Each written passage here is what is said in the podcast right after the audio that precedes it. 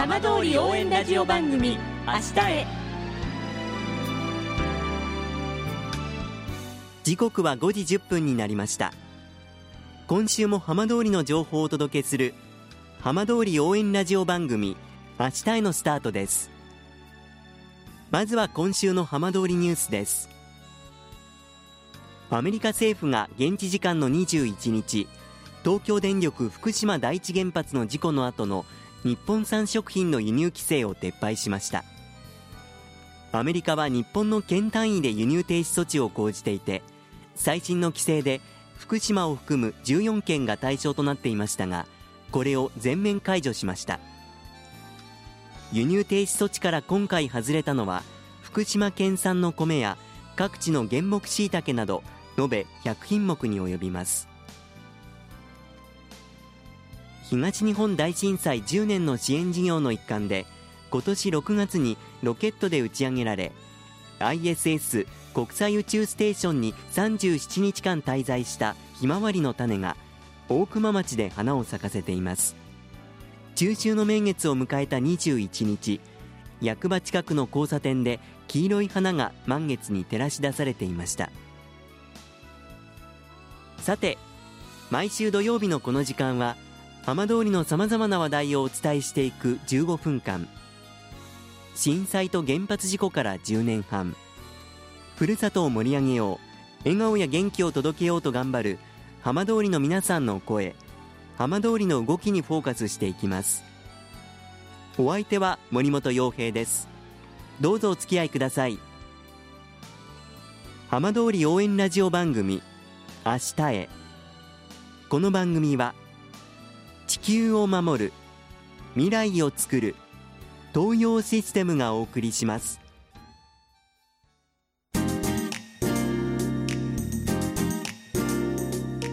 代わっては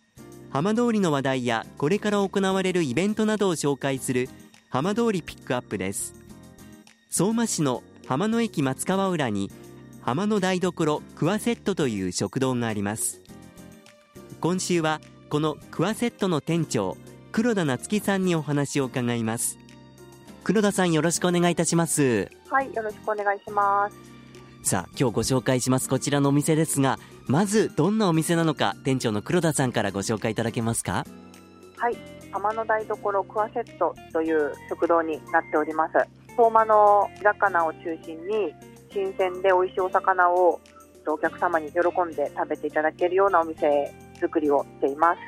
クワセットっていう名前もすごくインパクトがありますが、はい、こちらはどういう意味なんでしょうか？はい。えっと表記的には「く」にこう小さい「あ」でクワセットっていう感じなんですけど、ええ、こちらの方便になってて浜相馬の浜の方の方便になってて、ええ、口で言うとカセットってみんな言うんですけどもそうなんですか。はい美味しいものを食べさせますよってこう食わせるよっていう感じのやつを表現しています、ええ、このあえて方言の名前にこだわったっていうのはやはりこう皆さんの何か思いがあったんですか？そうですね。結構浜のお母さんたちとか、ええ、漁師さんとかにもこうこのお店に関わっていただいているので、ええ、そういった雰囲気も出せればなと思ってこの名前にしました。どうですか？実際に営業されていてそういった雰囲気っていうのは出せている、はい、出ているなって感じますか？そうですね。働いていただいているお母さんたちも本当に元気にあの働いていただいているので、ええ、そういったこう雰囲気は出せてるんじゃないかなと思います。まあ、このクワセットですがいつから営業されてるんでしょうか？はい。このお店はと去年の10月25日にオープンしましてもうすぐで1年経過するっていうところになります、ええ、こちらでお店を営業しようと思ったきっかけは何だったんですか？はいえっと浜の台所クワセットは、えっと、浜野駅松川浦っていうこう相馬の施設にあの入った食堂なんですけれども、ええ、はいそこに入ったことで、まあ、観光客の方とかまあ、震災をきっかけにまあ相馬を知ってくれた方とかがこう来て足を運んでくれる場所になっているので、ええ、そういったところで相馬の良さとかを伝えられる伝えたいと思ってこのお店をオープンしようと思ってみんなで準備を始めました。新鮮なお魚が食べられると最初にご紹介いただきましたが、はい、実際にこうどんなメニューいただけるんでしょうか？と相馬の新鮮なお魚を中心に出してるんですけど、ええ、地魚丼というメニューがありまして、はい、はい、もう地魚だけを使って丼にしているものがあります。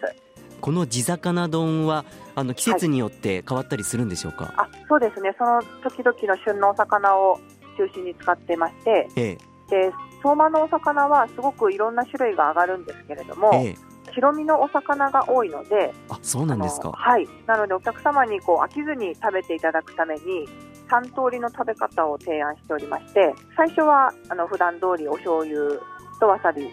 食べていただいて、ええ、その後にこう漬け丼のタレや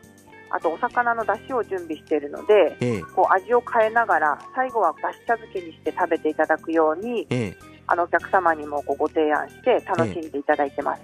じゃあ1品頼んだのにもうなんか3品頼んだぐらいの豪華な感じですよね。ねはいなんでお客様がこうそれぞれこう味を変えて楽しんで食べていただけるのをこう直接目で見れるので、はい、私たちも嬉しいなと思っております。まあ、今、旬のお魚っていうことでしたけれども、はい、まあ、この秋の時期からこの冬に向かう時期というのは、どういうお魚が美味しくいただけるんですか？はい。今はこうしらす漁もやってるので、生しらすが入荷できたりもするときは、本当に新鮮な生しらすを食べていただけたり、ええ、はい、今からの時期はヒラメだったり、まあ、アナゴ、サワラなど、いろんな美味しいお魚が脂が乗ってくる時期になってます。黒田さんご自身はこのずっとこう相馬の海と関わっていらっしゃったんですか、はい、そうですね。私はあの震災後にこの相馬に移住したんですけれども、ええ、それからは漁師さんとかこう観光業の方たちとのお付き合いをいろいろさせていただいてたので、ええ、そこでいろいろ相馬の美味しいお魚に触れてすごく感動しました。相馬にいらっしゃったきっかけっていうのは何かあったんですか？はいあの震災後にこちらにボランティアに仮設住宅のボランティアに来たのがきっかけで、ええ、この地域の、まあ、美味しいものだったり気候だったり人に触れてとてもいい場所だなと思って移住してきました、まあ、その中でその相馬のお魚に惹かれたっていうことなんですかね。そうですね。本当に私結構もともとお魚好きでいろんな地域のお魚食べたんですけど、え相馬に来た時に結構衝撃を受けたぐらい美味しいお魚に出会ったのですごいなと思って。でもそこからかなりこう大胆に行動されましたね。そうですね、まあ、実際私がまあお店店長という立場ではやらせていただいてるんですけど、ええ、ああの社長たちはまた別にこの地元の方たちがいらっしゃって、ええ、はい、で震災あこちらに私が来た時からずっとお世話になっている方たちに声をかけていただいたので一緒にやらせてくださいっていう形で今働かせてもらってます。まあ、その震災そして原発事故があってから10年半の月日が経ちましたが、はい、どうでしょうか？実際にこう間近で海だったりその魚漁師の皆さんいろんな立場で関わっていらっしゃいますけれども、はい、こうどんなふうにその変化感じられますか？そうですね。一応この建物自体も、まあ、相馬市としては復興の総仕上げっていう形で建てた建物になってまして、ええ、まあ、その通りにこうなってきてるんじゃないかなという感じはしていてこう震災があったからこの相馬に足を運ぶっていうよりはもともと相馬の景色がすごく綺麗な場所なので、ええ、その震災前によく来ていた場所にまた行きたいっていう形で訪れてくれるお客様たちがすごく多いので震災前によく来てくれたからまた美味しいお魚ここで食べたいって皆さん言ってくれるのでそういったこう前向きなイメージに変わってきてるんじゃないかなっていうのをお店で働かせてもらっていて感じています。相馬のやっぱり美味しいお魚をまあ、美味しい状態で常に出すっていうことと飽きられないようにやっぱ新しいメニューだったりここでしか味わえないっていうお魚のこうメニューを考えていきたいなと思っています。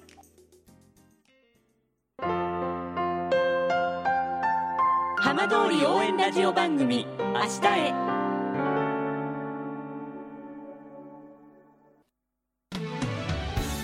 浜通りの情報をたっぷりでお送りしてきました浜通り応援ラジオ番組明日へ。放送した内容は一部を除きポッドキャストでもお聞きいただけます。ラジオ福島のホームページからぜひチェックしてみてください。この番組は球を守る未来をつくる東洋システムがお送りしました。